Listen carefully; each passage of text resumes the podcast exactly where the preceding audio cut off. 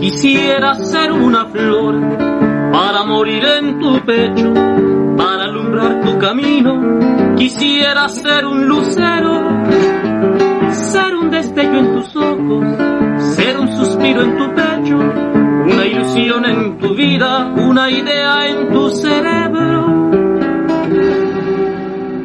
Cada año vemos con gusto que la celebración de Día de Muertos perdura. Es más, hasta podemos ver que ha tomado fuerza. Sobre esta tradición mexicana, estudiantes de la Escuela Nacional de Antropología e Historia nos platican sus propias experiencias. Mi nombre es Víctor Hugo Martínez Barrera, soy estudiante de la Escuela Nacional de Antropología e Historia de la carrera en Historia. El Día de, Muertos eh, me gusta porque es un momento en el que se puede convivir no solo con la familia, sino con amigos también, eh, recordando esta festividad de la cultura mexicana y bueno, básicamente lo que más me gusta es la comida, eh, digamos lo colorido de las ofrendas, las flores y todo lo que envuelve a las mismas. Eh, en mi casa efectivamente ponemos ofrendas, colocamos un altar con veladoras, algunos vasos de agua, fotografías de nuestros seres queridos que han partido. En ocasiones, los relatos de contenido sobrenatural son el ingrediente adicional que adereza las noches de estas fechas. Bueno, a propósito del Día de Muertos, realicé una pequeña reflexión que quisiera compartir.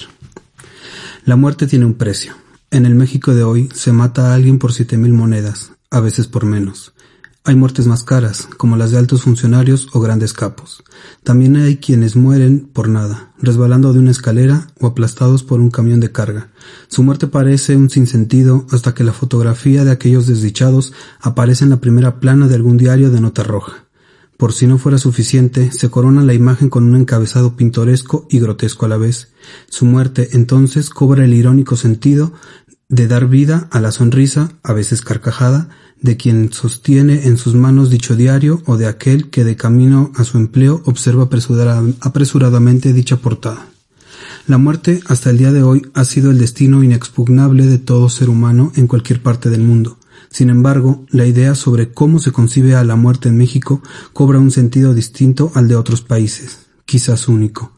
Producto del estereotipo del mexicano valiente macho que se mofa del peligro y no siente el menor temor de perder la vida, la muerte en México es objeto de burla hasta que llega a nuestro círculo familiar o de amistades. Sí, el mexicano es un ser humano como cualquier otro y sufre profundamente la pérdida del ser querido. Nos duele tanto la muerte que dedicamos toda una festividad en torno a esta circunstancia de la naturaleza para reír mientras recordamos a los seres que han partido, pero cuya existencia sigue ocupando un espacio en nuestra memoria y con ello en nuestra más profunda subjetividad. Esa fiesta, la del Día de Muertos, es colorida y alegre, quizá para adormecer el dolor de su partida. Cantamos para no llorar. El Día de Muertos, se dice, es una simbiosis entre las culturas prehispánicas y el catolicismo. Al margen de todas las críticas que pueden hacerse a, a esa idea difundida como parte de un esfuerzo del Estado mexicano por, por forjar una sola identidad nacional, lo cierto es que hasta hace poco dicha tradición comenzaba a parecer añeja y anticuada para diversos sectores de la sociedad mexicana, principalmente para la juventud que deslumbrada por la fantasía que reviste la tradición angloamericana del Halloween, comenzaba a dejar en desuso el Día de Muertos. Irónicamente, la industria del cine estadounidense repuntará la celebración de dicha festividad gracias a la serie de películas con gran éxito en la taquilla que hicieron ver a dicha tradición como una forma feliz de recordar a los muertos y a su vez como una festividad que debe producir orgullo en las nuevas generaciones mexicanas, no solo las que viven en México, sino sobre todo las que no viven ahí, es decir, pensando en el mercado de casi 40 millones de personas de origen mexicano que radican en en Estados Unidos. Sin duda, la visión empresarial de los productores cinematográficos fue muy acertada, ya lo decíamos al principio. La muerte tiene un precio. Pero estos gringos hábiles en los negocios encontraron una forma alegre de lucrar con la muerte y apropiarse de las tradiciones de otros países. Bueno, no es nada que no hayan conseguido antes por medio de las armas. En fin, desde los zompantlis mexicas hasta las calaveritas de chocolate, veladores, veladoras, flores, fotografías y demás elementos materiales colocados en las ofrendas como una expresión cultural mexicana que representa la muerte, el Día de Muertos se convierte en un instante en el que creyentes y no creyentes en Dios buscan un punto de encuentro en lo que ya no existe, en tanto que es pasado, y el tiempo presente, que es una existencia efímera. Es una forma de mantener viva la memoria, de no dejar ir aquello que ya ha expirado, esa necesidad del ser humano por luchar en contra de su inevitable y más fatal destino, el olvido.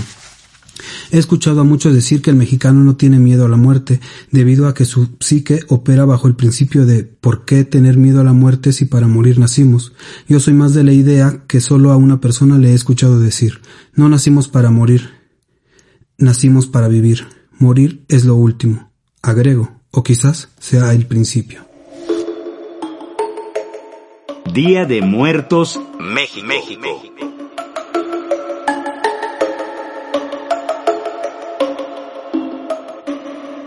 Instituto Nacional de Antropología e Historia, Secretaría de Cultura. Gobierno de México.